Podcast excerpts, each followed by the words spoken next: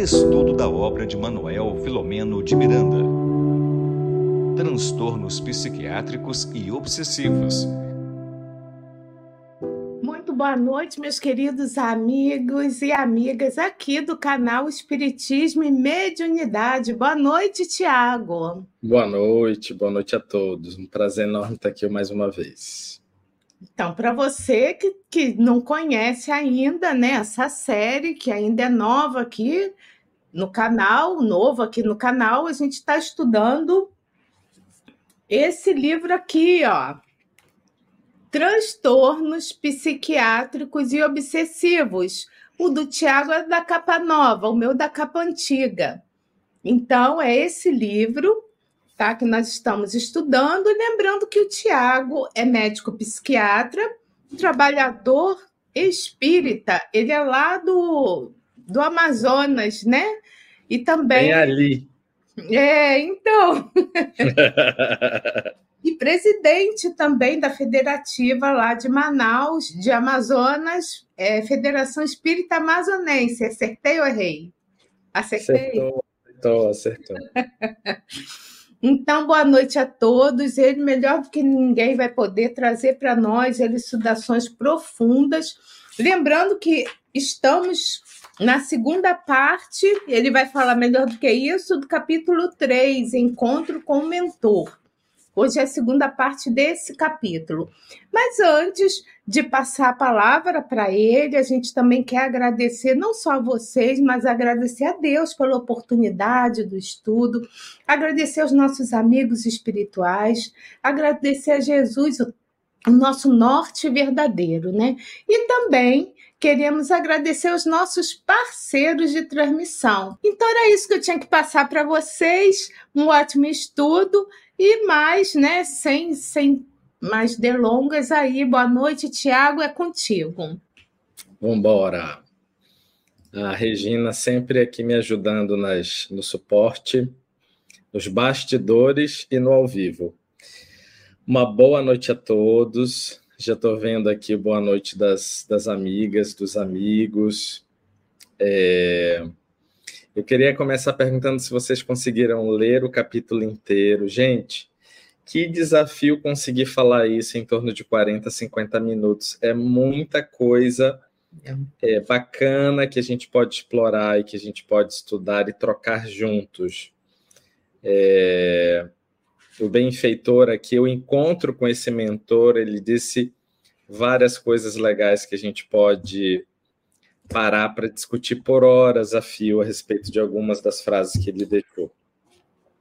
Eu, eu sempre levanto a ideia de que é, eu vou trazer as coisas de acordo com esse colorido né, que, eu, que, eu, que eu escolho, que eu vou pautando os comentários. Então, se vocês entendem alguma coisa oportuna também que, que precisa ser comentada e não for dita, participem, compartilhem nos comentários para que a gente possa fazer essa troca mesmo aqui durante o momento ao vivo. Não tem problema nenhum. E será sempre muito bem-vinda. Esse capítulo nós também resolvemos dividir ao meio, e na semana passada a gente conversou a respeito do que é, Juliano Moreira comentou por último, e antes disso, quem foi, meu Deus? que eu já esqueci, doutor Inácio. Então, o doutor Inácio fez uma fala inicial e, em seguida, falando sobre educação, a gente tratou a respeito disso, quando ele disse que a educação ela permanece como a mais eficiente ferramenta para a construção da dignidade espiritual do ser. E, em seguida, Juliano Moreira também trouxe contribuições a respeito, é, baseados assim na sua experiência, na sua última experiência reencarnatória. Inclusive, nós é, falamos é, do brilhantismo dele, né? Entrou na faculdade muito cedo, muito cedo se tornou professor da própria faculdade que ele foi aluno, e enfim. Então, é... Nós paramos, Oi. Thiago, no parágrafo 24, para quem está com o livro, tá? A continuação. Ah, perfeito. Tá? É parágrafo 24. Nesse momento, Recebemos, Recebemos os amigos, exato, Matilde, tá. Bruno, Antonelli e Jacques, que vinham reunir-se conosco. Quer que eu bote na tela? Ainda não. Pode ser, pode colocar. Então, é, nós paramos aí nesse parágrafo. Peraí.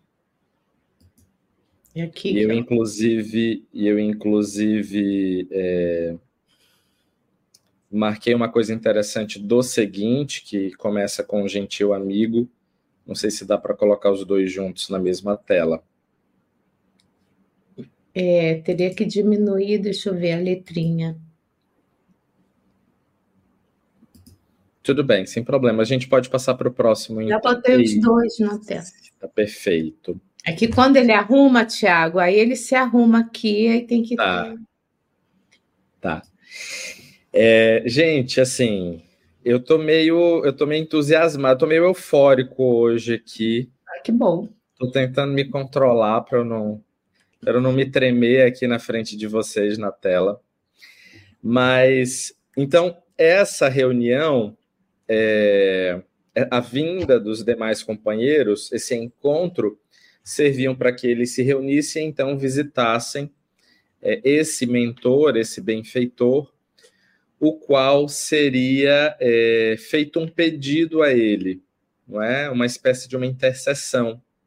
Ele seria objeto é, de um pedido para que ele intercedesse por este grupo que trabalharia em favor é, dos alienados, de pacientes, e eles então reforçariam um trabalho específico de atendimento espiritual a esses alienados, ou a esses pacientes, ou a esses é, companheiros reencarnados com algum transtorno e que também tinham uma patologia provavelmente associada a uma questão obsessiva. E aí os próximos capítulos narrarão cada um desses casos em particular.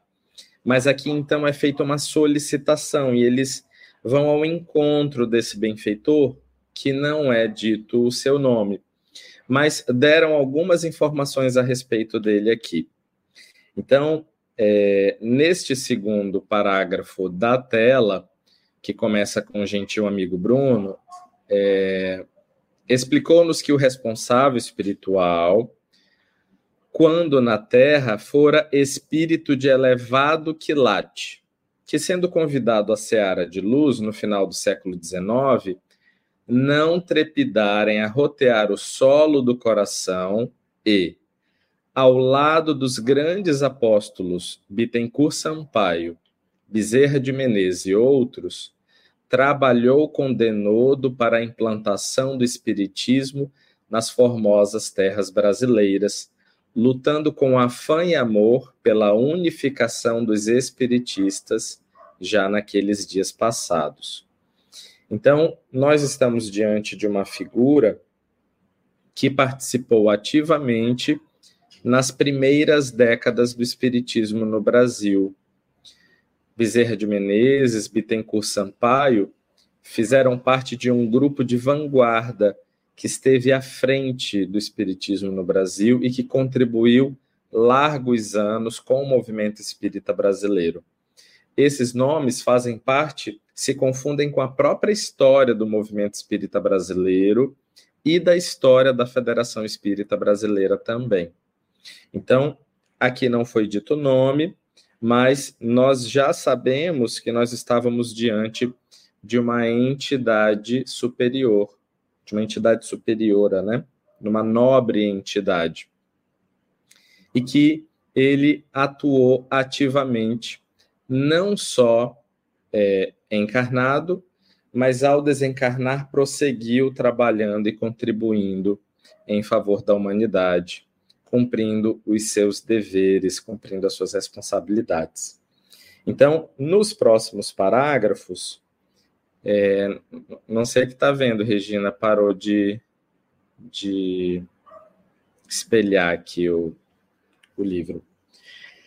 É, em seguida, no próximo parágrafo, é, nos próximos parágrafos, na verdade, o Bruno, que começou falando então que esse espírito era de um grande quilate espiritual, que fazia parte ali daquele grupo com Bezerra, com Bittencourt Sampaio, falou então que quando eles estavam na Terra, não sei se vocês lembram que no primeiro capítulo, Bruno, é, que fazia parte, que é, que é, que é parte de um casal, né, do casal Antonelli, juntamente com outros companheiros, atuaram ativamente no interior de São Paulo, se eu não me engano, e contribuíram é, com a abertura de uma instituição que prestava apoio aos alienados mentais.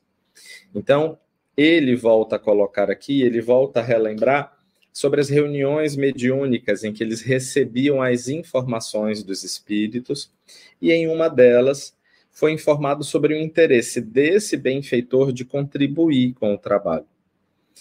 Então, é, eles aceitaram, né, eles é, se sentiram honrados com aquele, com aquela informação, com aquele patrocínio espiritual, como ele mesmo coloca aqui no parágrafo seguinte. E aí então eles viram a obra crescer a partir daí. Eles viram então que através dessa intercessão generosa, a obra, o trabalho ao qual eles estavam ligados, foi abençoado. Começaram a aparecer companheiros, a equipe começou a se fortalecer, pessoas é, ah, comprometidas com o bem, comprometidas com a causa, esforçando-se para que a coisa pudesse dar certo.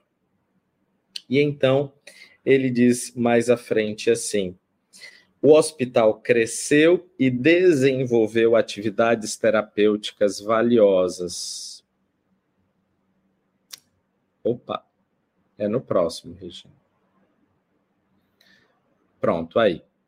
O hospital cresceu e desenvolveu atividades terapêuticas valiosas, inclusive iniciando o atendimento espiritual em dias muito difíceis quando a maioria dos psiquiatras que se lhe insulavam legalmente recusavam-se a aceitar este, esse tipo de interferência terapêutica sem validade acadêmica. Ou seja, vocês imaginem, então, é, empreendendo numa atividade em que você precisa das pessoas para crescer.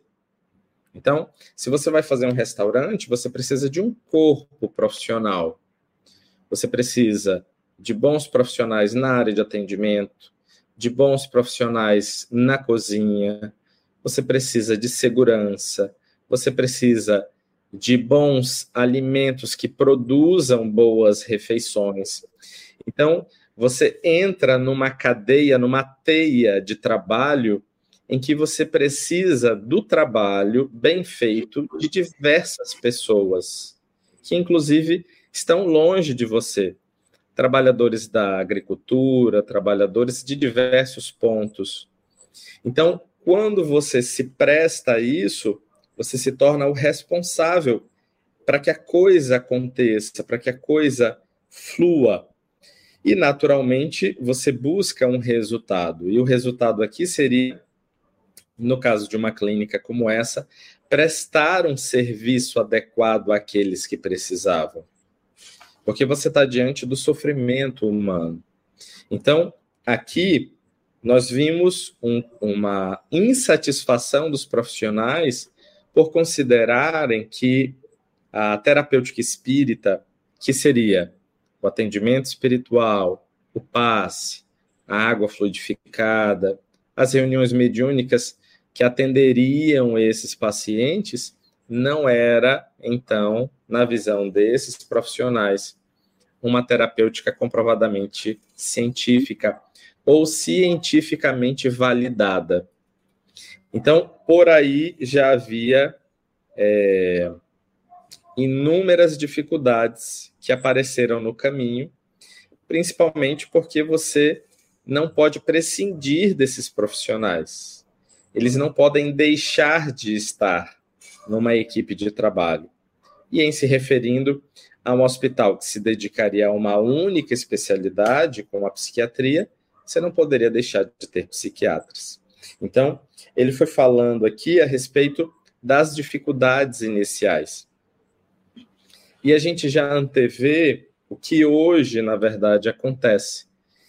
Como é importante esse trabalho, assim, duas coisas aqui legais. É, o trabalho, o tratamento, ele precisa acontecer com esse olhar integral. A gente não pode mais achar que as coisas vão se resolver só com uma terapia, um tipo de terapia. A gente precisa do acompanhamento psicológico, a gente precisa do tratamento medicamentoso, a gente precisa do cultivo da espiritualidade, a gente precisa de lazer, a gente precisa rir, a gente precisa da atividade física. Então, nesse sentido, a gente já vai desdobrando aqui algumas falas, trazendo essas ideias de que é, a visão precisa ser multi e não apenas unicentrada, centrada numa única terapia. Né?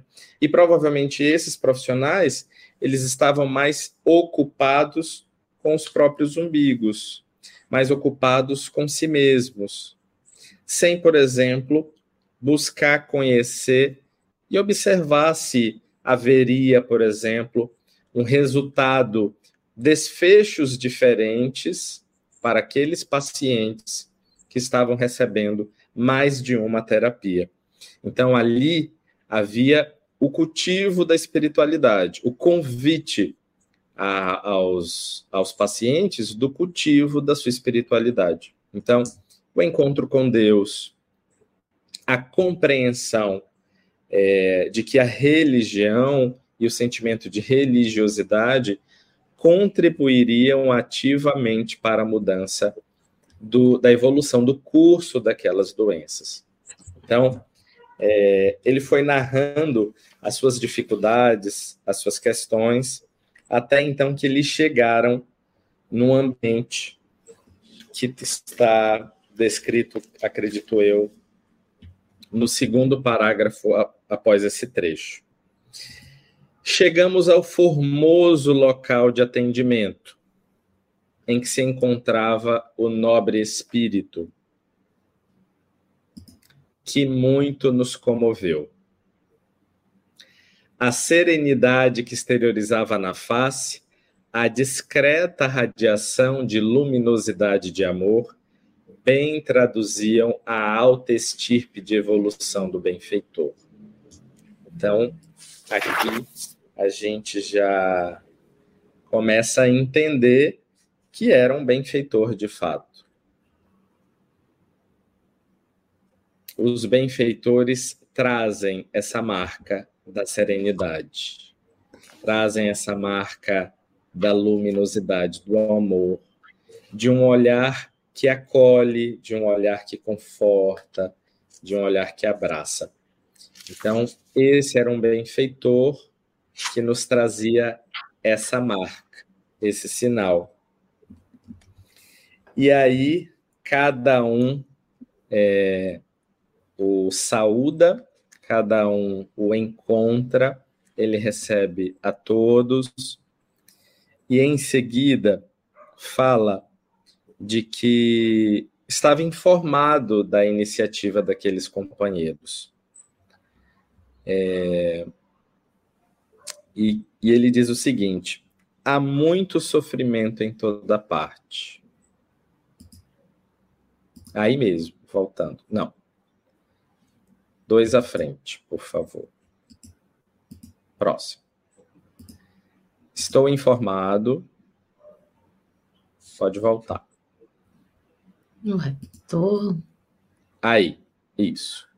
No meio do parágrafo, na quarta linha do último parágrafo. Há muito sofrimento em toda parte, especialmente no mundo terrestre e tudo quanto façamos constitui valiosa contribuição de amor para atenuar as dificuldades e as dores dos nossos irmãos. Estejam, portanto, muito à vontade. Essa fala, para mim, é uma fala bacana, porque ela valida a necessidade que nós temos, na verdade, a necessidade que o mundo apresenta, é, necessidade essa baseada explicitamente na dor, nas dificuldades de todos os matizes que estão aqui aos nossos olhos.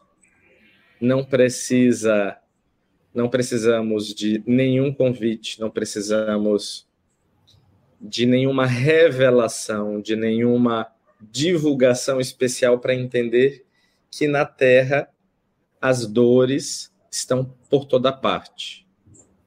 Como ele coloca, há muito sofrimento em toda parte.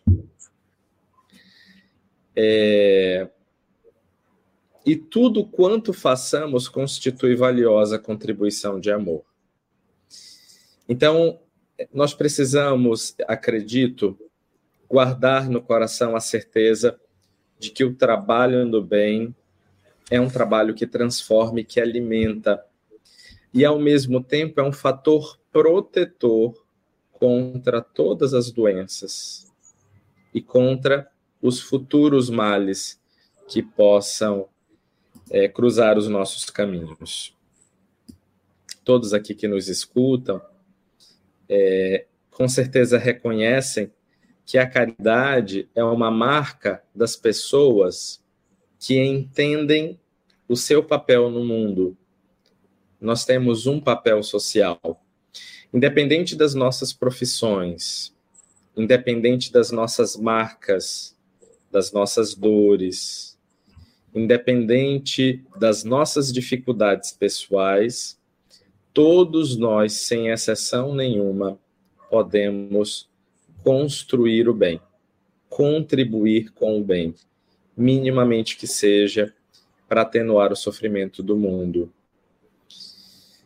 Sofrimento esse que muitas vezes faz parte das nossas próprias vidas. Então, essa primeira fala do benfeitor me chamou a atenção, porque valida a iniciativa que eles traziam no coração de fazer algo, fazer algo a mais, vamos dizer, porque todos estavam comprometidos ali com, com trabalhos, com diversos trabalhos. Então, Jacques, o casal Antonelli já estavam comprometidos com essa causa, assim como Inácio Ferreira, Juliano Moreira. Petitinga e Manuel Filomeno de Miranda têm a sua especialidade na obsessão. Talvez não estavam exatamente vinculados a clínicas, a hospitais, a sanatórios, mas sabiam de todo esse trabalho que acontecia ao longo desses desse, desse momento que já estava ali tendo trocas entre eles todos. Então, se nós temos dúvida de que nós temos condições de produzir o bem e que este trabalho é uma terapia que nos ajuda a sair do lugar onde estamos, caminhando para frente, essa fala com certeza ajuda a gente a compreensão de que nós não temos é, limites para isso. O limite do nosso trabalho está sempre, como diz o livro dos Espíritos, é o limite das nossas forças. Então, o nosso trabalho, é, não apenas espírita, mas benemerente, beneficente, é aquele que vai falar por nós onde quer que nós estejamos, né? E aí, então, é, Jacques, que estava ali representando Antonelli, aliás, representando eles todos, isso, começa uma fala. É, começa ali, como diz o texto, a ser o porta-voz das aspirações. E ele então vai colocando o motivo pelo qual eles estavam ali. Né? Então, ele vai narrando que nesta clínica eles têm se dedicado e muito a um trabalho que segue crescendo, que segue evoluindo. eu achei bonito aqui a última, a última é... perdão, a penúltima frase aqui deste parágrafo, que diz assim: muitos daqueles que iniciaram trabalho no corpo físico hoje permanecem cooperando em espírito ao nosso lado, como nos dias de Aídos, com devotamento comovedor. Ou seja, essa é uma outra lição é, que o capítulo nos traz. Na verdade, o capítulo ele encerra, ele tem pérolas, sabe? Pérolas. Nos, os parágrafos são são pontos assim que a gente precisa ir, ir descosturando para refletir a respeito de cada uma dessas ideias para ir bebendo, absorvendo, sabe, refletindo. E a gente vai seguindo, assim, degustando o texto para que a gente possa ter essa compreensão do todo. Imagine que nós somos a equipe reencarnada e que logo mais ali na frente a gente desencarna e prossegue atuando, prossegue produzindo, prossegue fazendo.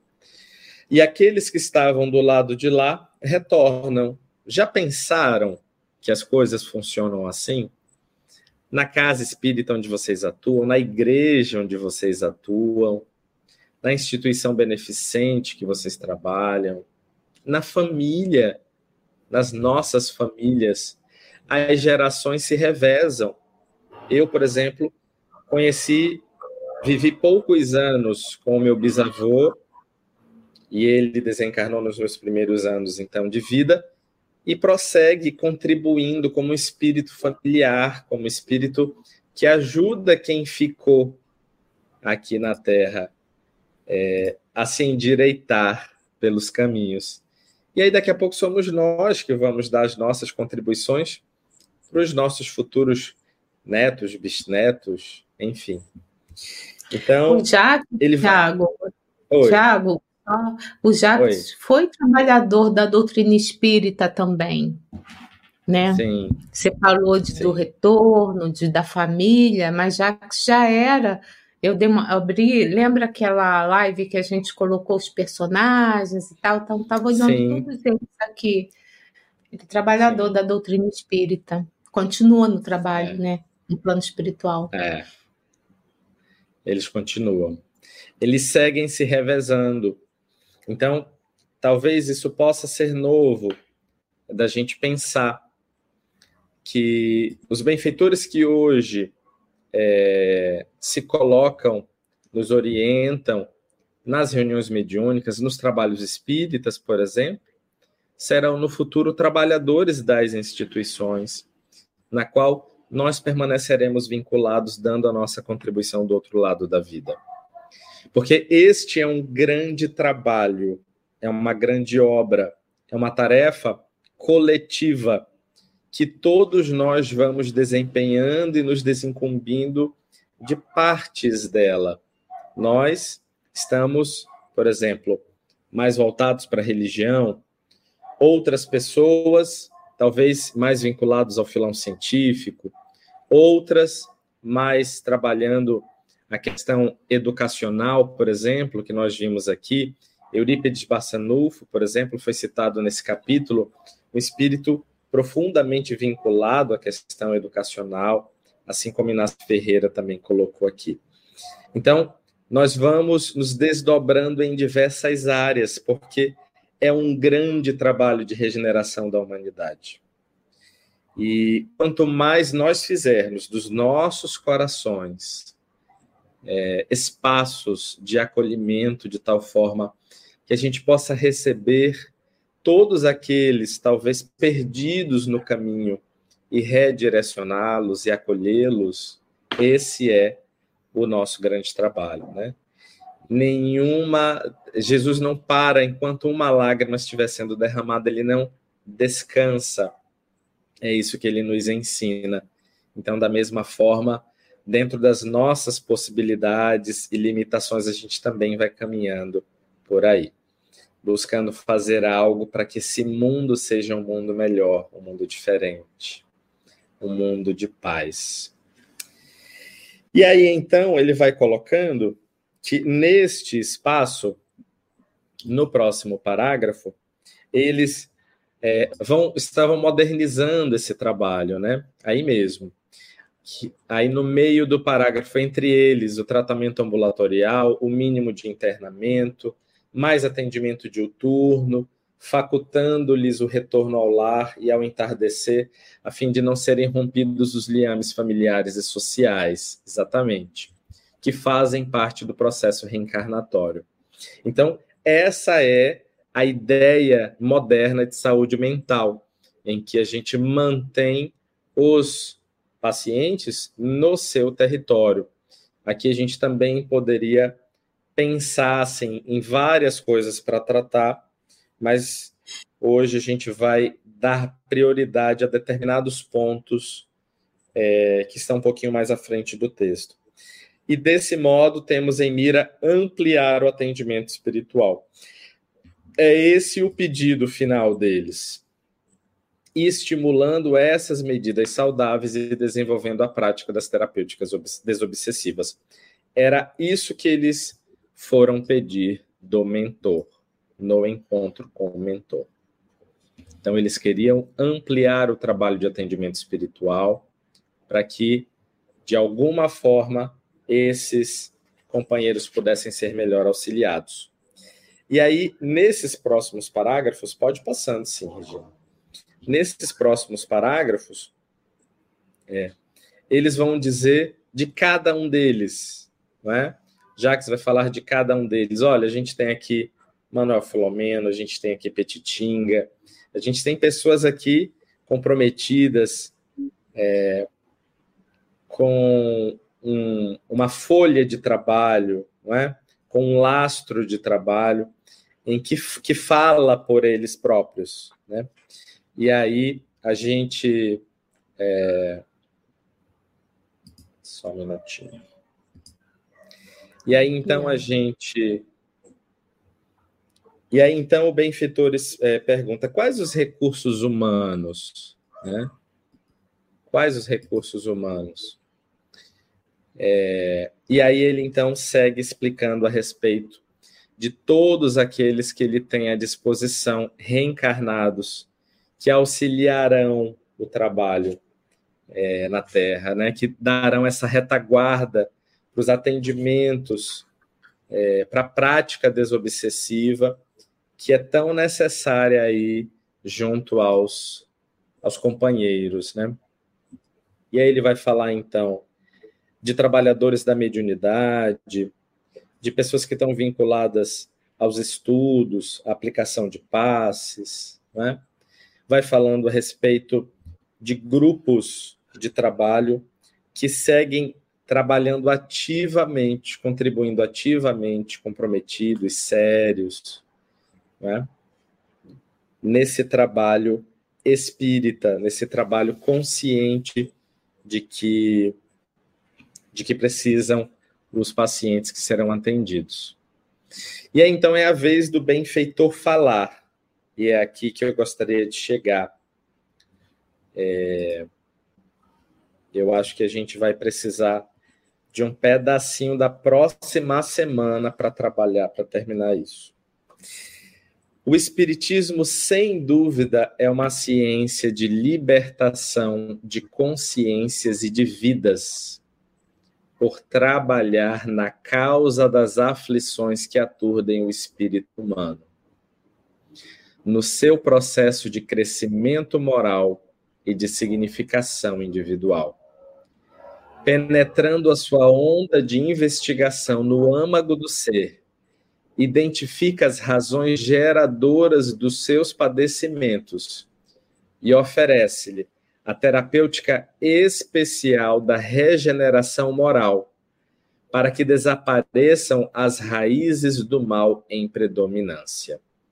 Ao mesmo tempo, a sua proposta cristã de caridade constitui o seguro suporte para os resultados felizes em quais, quaisquer tentames de natureza socorrista.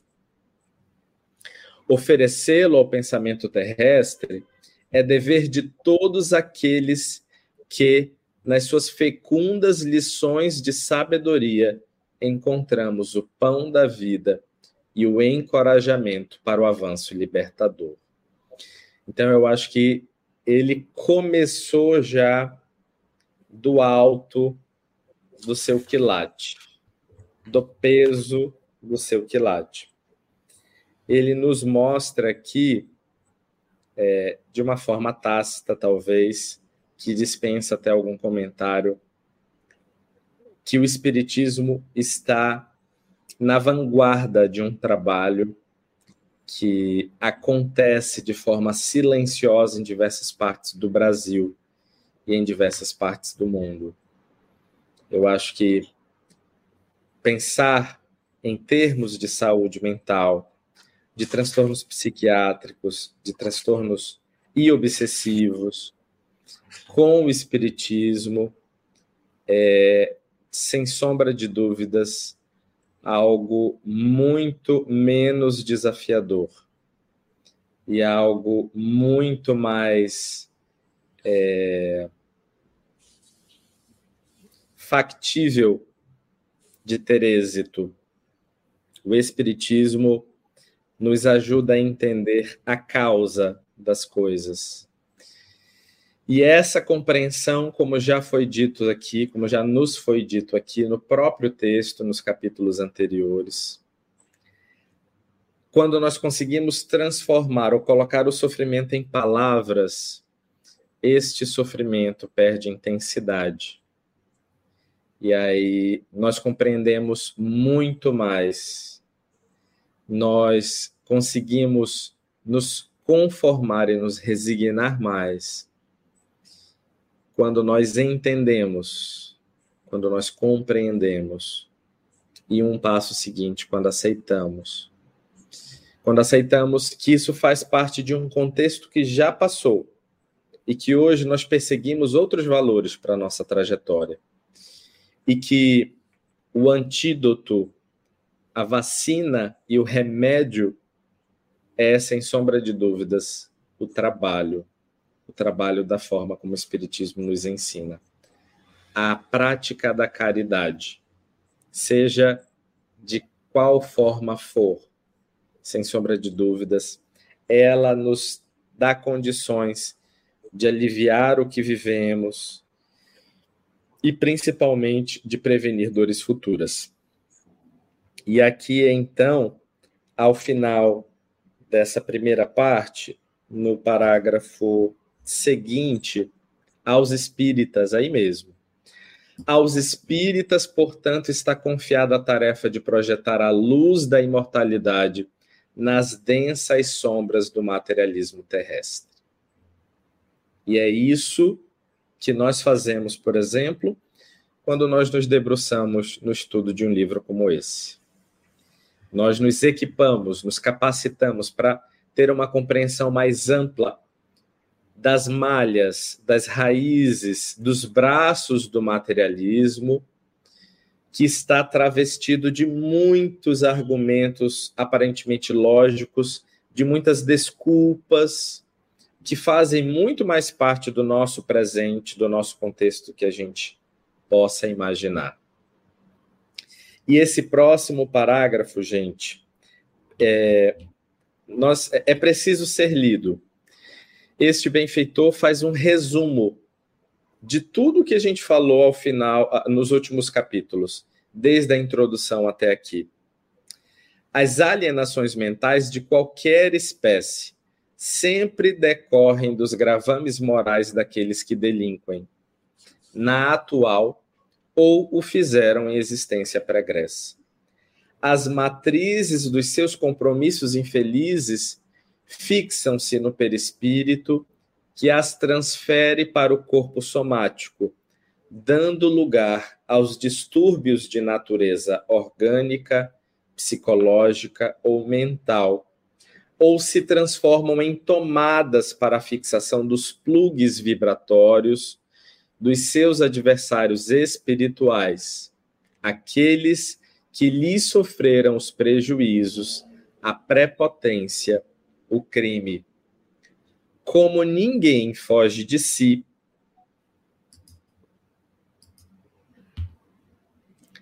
como ninguém foge de si mesmo, da própria consciência, a culpa gravada no cerne do ser faculta sintonia com os adversários, em relação aos quais tem dívidas a acertar.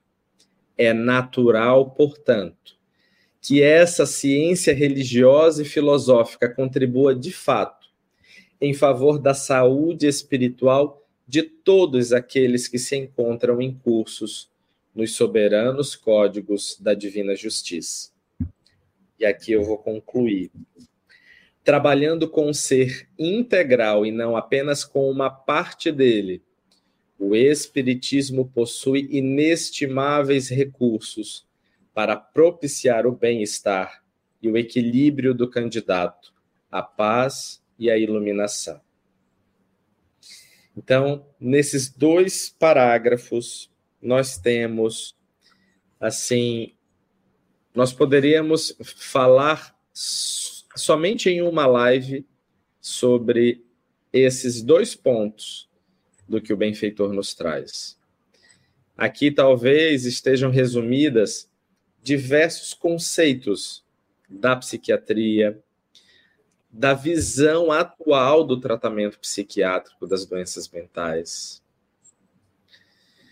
das doenças mentais como no conceito de doenças multifatoriais, que tem a sua causa em diversos pontos, vistos pela ciência materialista, todos nesta vida ou na carga genética que nós trazemos. E que o Espiritismo amplia por entender da nossa transcendência, da nossa imortalidade, da nossa pré-existência antes deste corpo doente. Então, a ciência materialista entende o corpo doente como a própria causa da doença, mas o Espiritismo nos ensina que é o espírito que produz a doença. A causa, ela é ancestral, ela não está nessa vida. O corpo é simplesmente um reflexo da própria busca que nós temos, e nós temos todos, sem exceção, por equilíbrio. O nosso inconsciente, ele incansavelmente busca equilíbrio, busca compensação.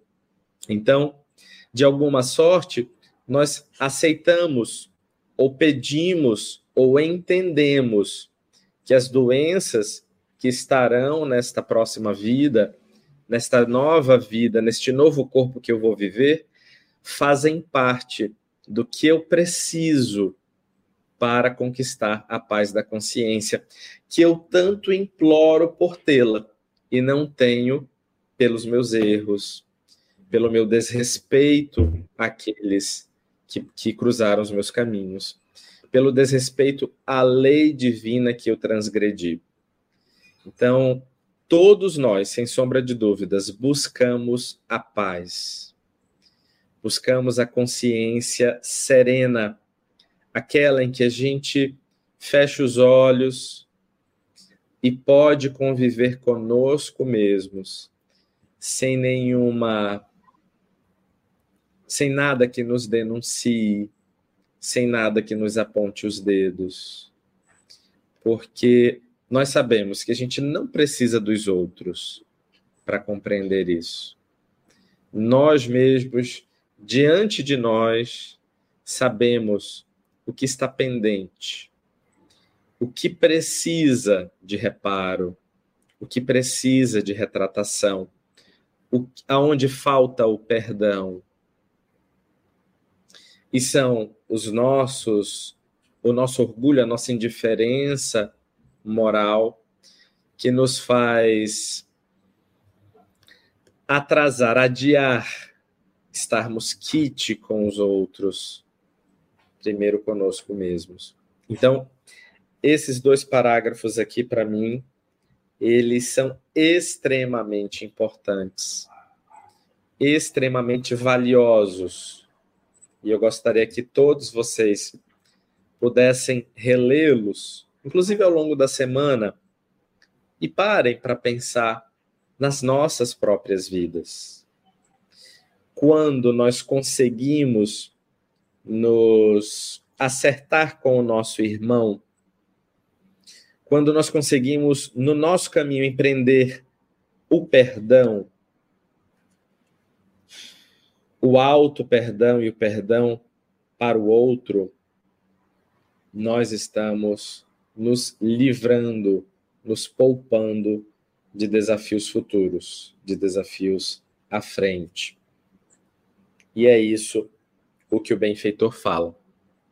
Então ele coloca no finalzinho uma, duas frases muito bonitas.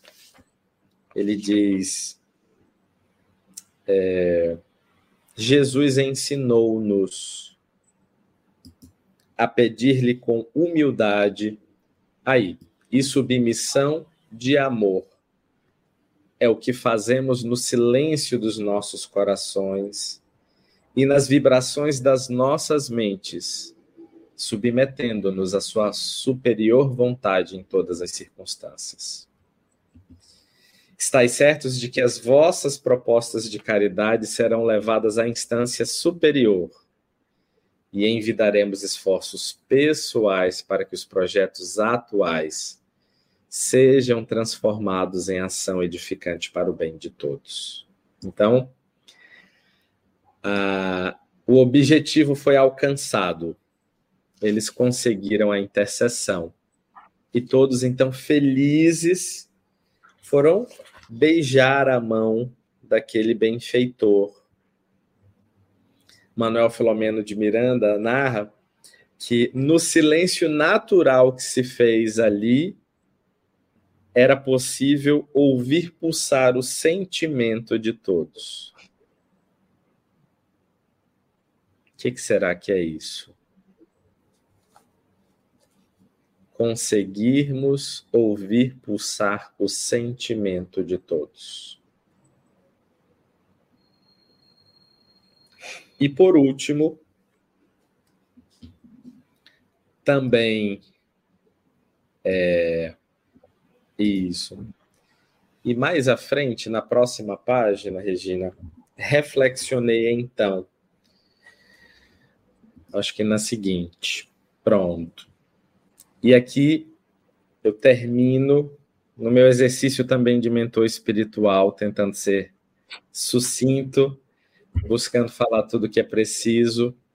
Vou deixar para os nossos ouvintes, nossos amigos, para nossa família do canal que nos acompanha, para que possam então reler este último parágrafo que a Regina acabou de pontuar, acabou de destacar.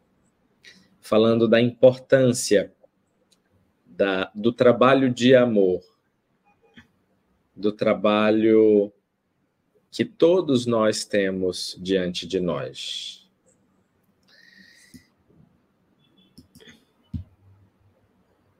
É isso por hoje. Queria ter terminado um pouquinho antes, mas conseguimos ter pelo menos 10 minutinhos para que a gente possa ter alguma troca hoje, concluindo esse capítulo 3 que está assim cheio, prenhe de valiosas informações. Eu acho que eu, eu acho que eu já eu acho que eu já tenho mérito para chamar a vinheta das perguntas e respostas aqui.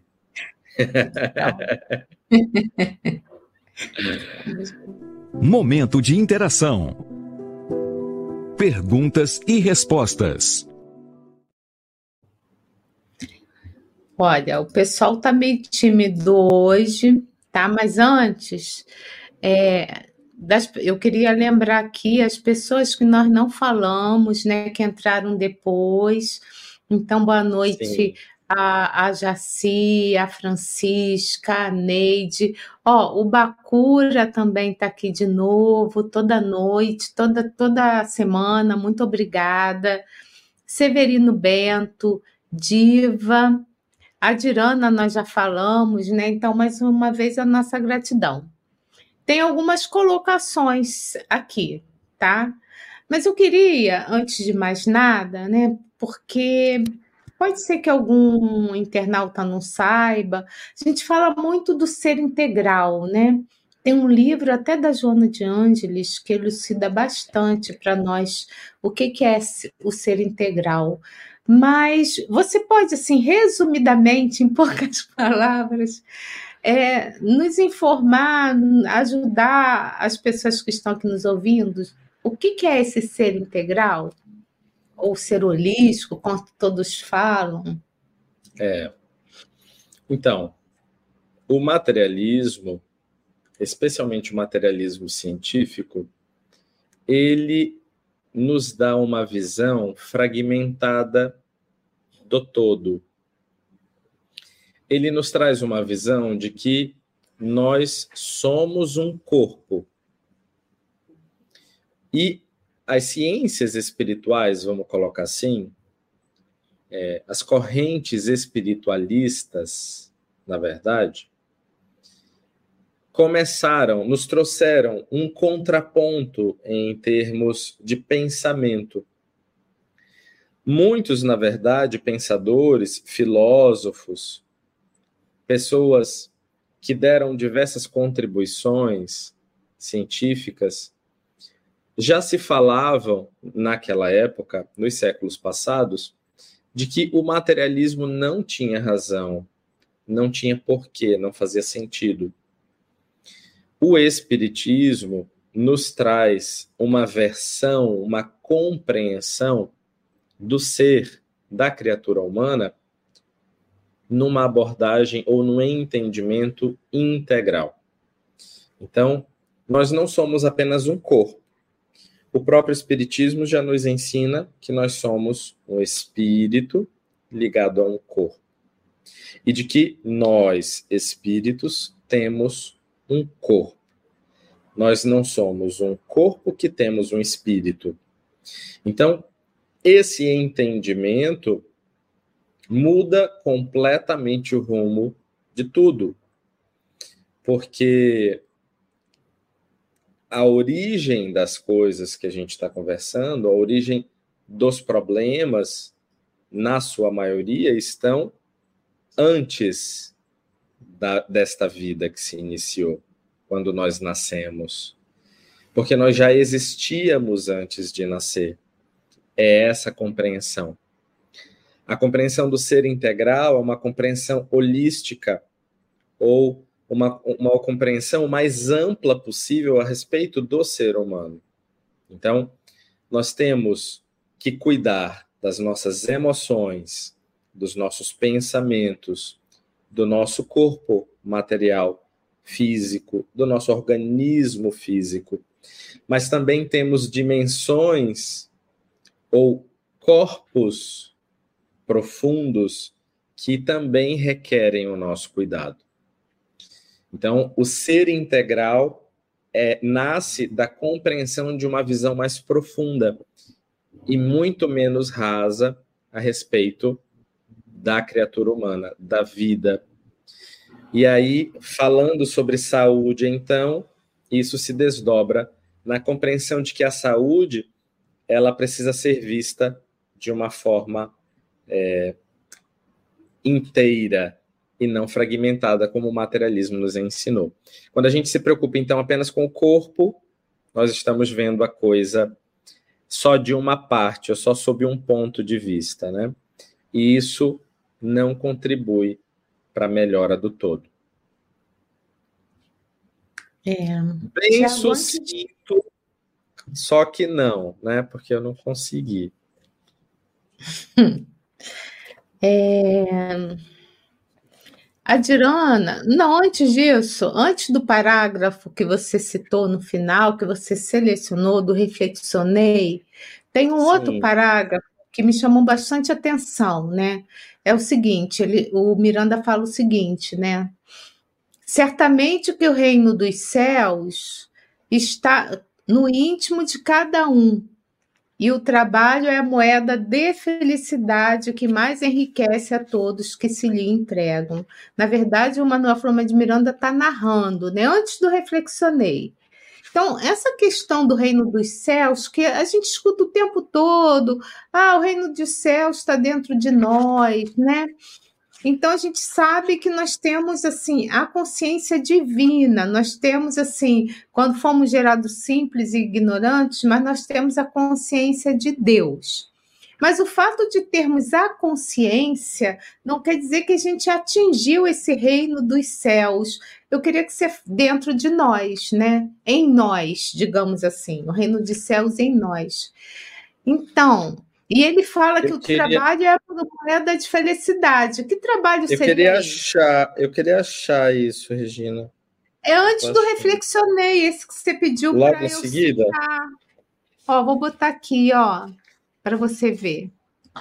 Ó, lembra que você Aqui, falou do achei. reflexionei, ó? Acabei de é achar. antes. É, sim, eu não estava, tinha me perdido aqui. Certamente de que o reino dos céus está no íntimo de cada um, e o trabalho é a moeda de felicidade que mais enriquece a todos que se lhe entregam. Certo. E aí você estava falando o quê? Perdão.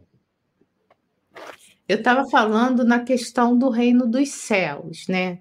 Certo. Eu coloquei que nós nascemos simples, ignorantes, fomos criados, né? E temos Deus na nossa consciência. Mas como entender esse reino dos céus dentro de nós, em nós? Será que a gente já consegue enxergar esse reino dos céus? Ele coloca aqui que, é, que esse reino dos céus está no íntimo de cada um e o trabalho é a moeda de felicidade. Que trabalho seria esse? Será que é o trabalho de, de do, do, da empresa? Ou é um outro tipo de trabalho? Né? Como a gente alcança esse reino dos céus em nós? Legal. Bem, ele, é, ele mesmo coloca que o reino dos céus já está no íntimo de cada um. Né? e que a moeda, e o trabalho é essa moeda da felicidade. Nesse parágrafo que eu pedi que os nossos amigos pudessem ler para refletir, ele faz duas perguntas. Como seria possível um paraíso constituído pela indiferença dos seus habitantes privilegiados em relação ao sofrimento de bilhões de seres encarnados no planeta em expectativas sombrias, dores lancinantes, tormentos incomparáveis, assim como de muitos mais que vagueiam na, na ignorância no mundo espiritual, como, se, como poderia ser o amor tão frio em relação aos infelizes? E aí ele continua.